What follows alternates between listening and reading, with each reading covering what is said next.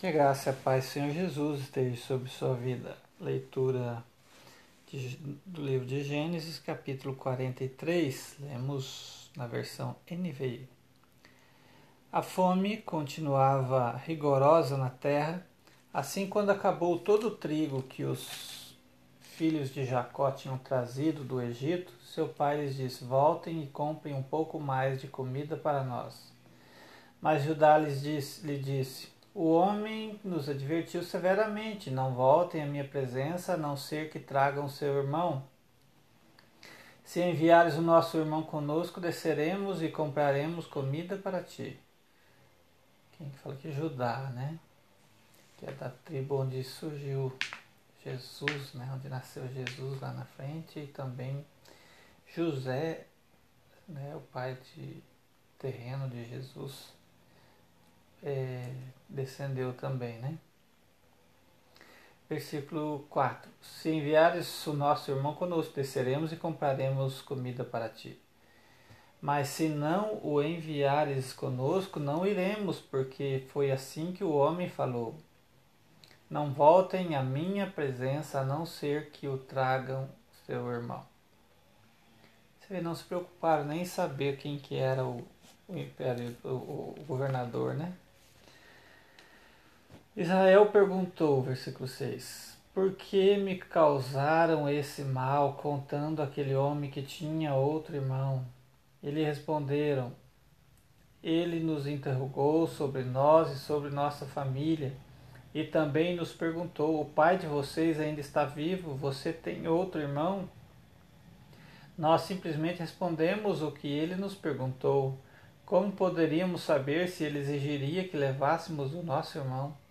Então disse Judá a Israel, seu pai: Deixe o jovem ir comigo e partiremos imediatamente, a fim de que tu, nós e nossas crianças sobrevivemos e não venhamos a morrer.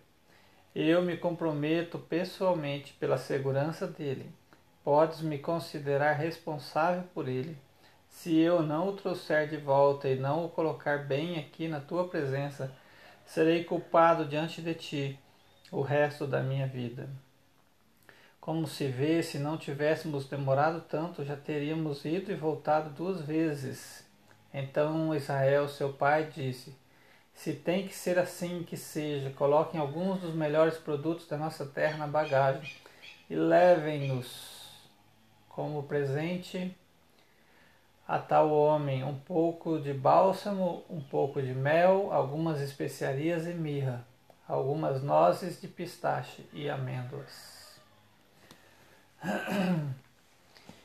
Interessante essa parte, né? Me chama a atenção aqui. Né? Com Rubem, o Jacó não aceitou a proposta. Já com Judá ele aceitou, né? Rubem tinha falhado já na primeira né, de cuidar do seu irmão lá na, na adolescência dele, né? Na juventude dele. Então Jacó não tinha, parece que não tinha essa certa confiança com ele, mas com Judá ele já teve. Versículo 13. Peguem também o seu irmão e voltem àquele homem.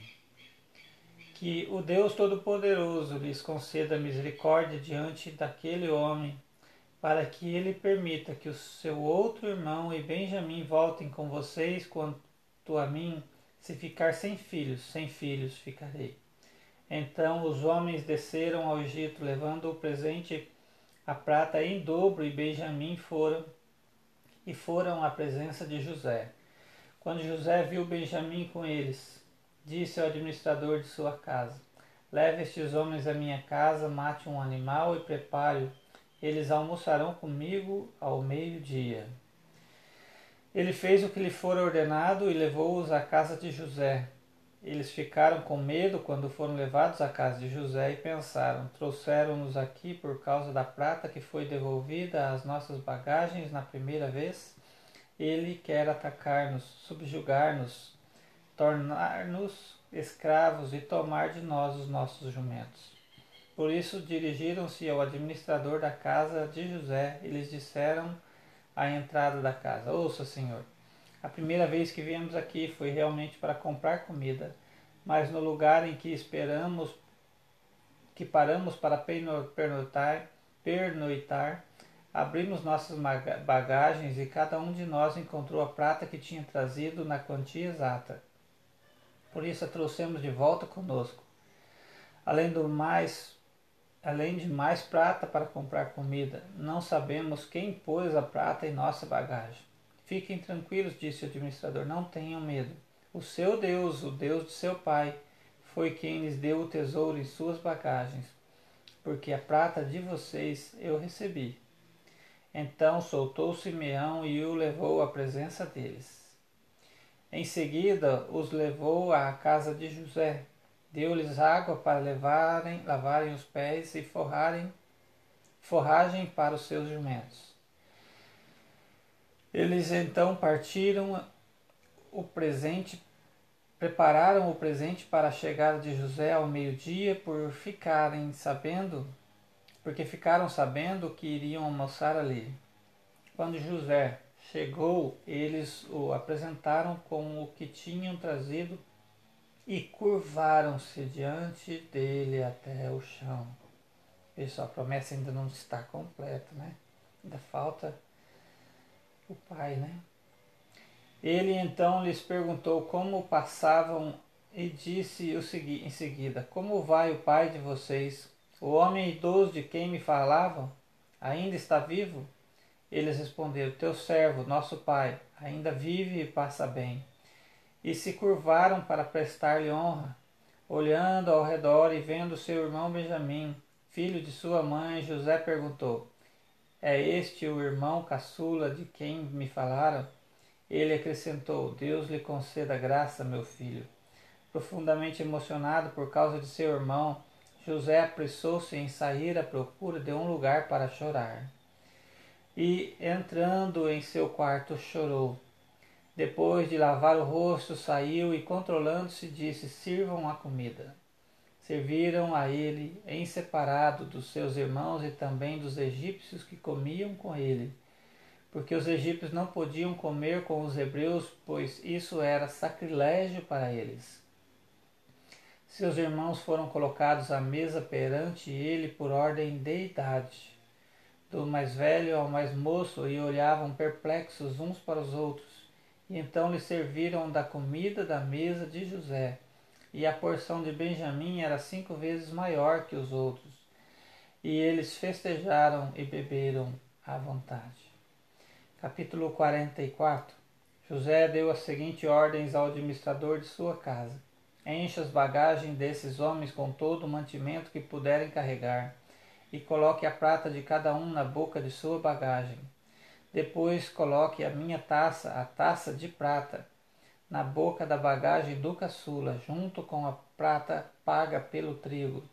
E ele fez tudo conforme as ordens de José. Assim que despontou a manhã, despediram os homens com os seus jumentos, ainda não tinham se afastado da cidade, quando José disse ao administrador da sua casa: Vá atrás daqueles homens, e quando os alcançar, diga-lhes por que retribuíram o bem com o mal. Não é esta a taça que o meu senhor usa para beber e para fazer adivinhações? Vocês cometeram grande maldade. Quando ele os alcançou, repetiu-lhes estas palavras. Mas eles lhes responderam: Porque o meu senhor disse isto, longe dos seus servos fazer tal coisa. Nós lhe trouxemos de volta da terra de Canaã a prata que encontramos na boca de nossa bagagem.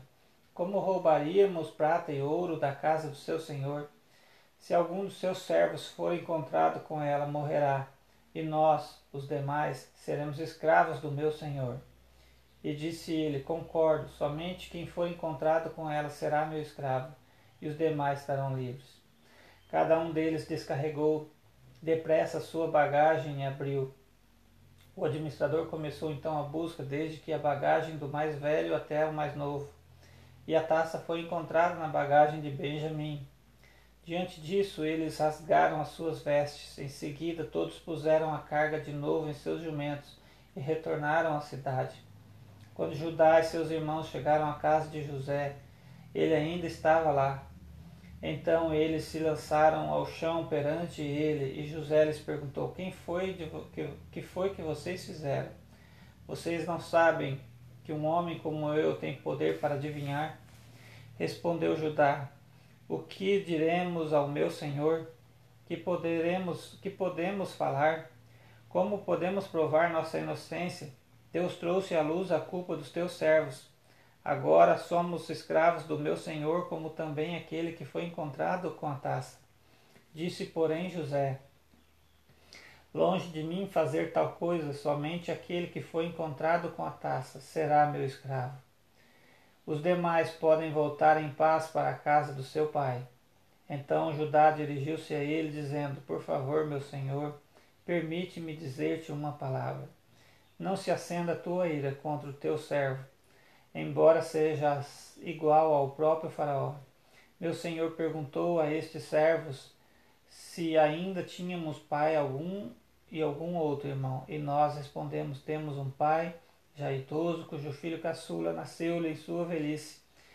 O irmão deste já morreu e ele é o único da mesma mãe que restou. O seu pai o ama muito. Veja que a mentira ainda continua aqui, né? Versículo 21. Isso me, me ensina uma coisa, né? Que as pessoas sustentam a mentira, nega, nega até morrer, né? Quando a sua vida corre risco.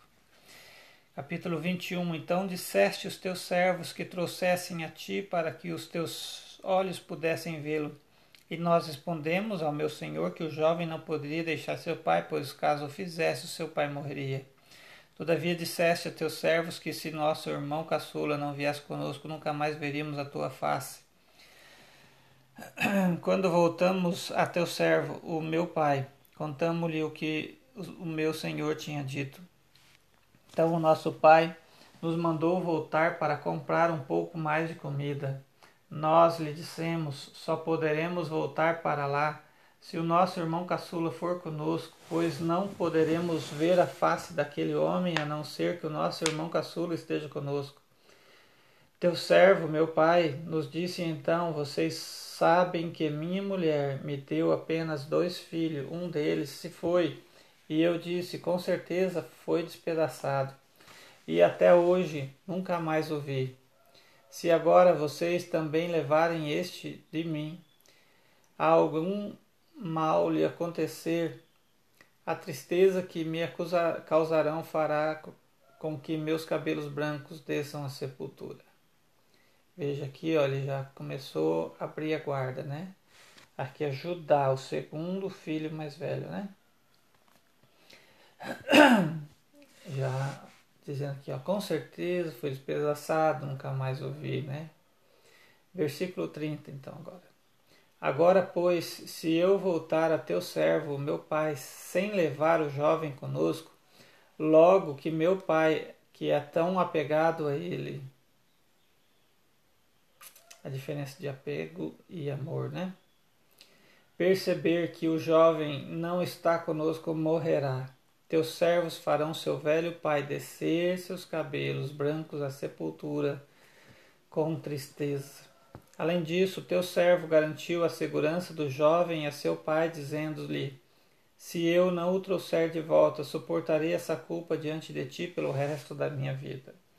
Por isso agora te peço, por favor, deixe o teu servo ficar como escravo do meu senhor no lugar do jovem que permite e permite que ele volte com os seus irmãos. Como poderei eu voltar a meu pai sem levar o jovem comigo? Não, não posso ver o mal que sobreviria sobre meu pai.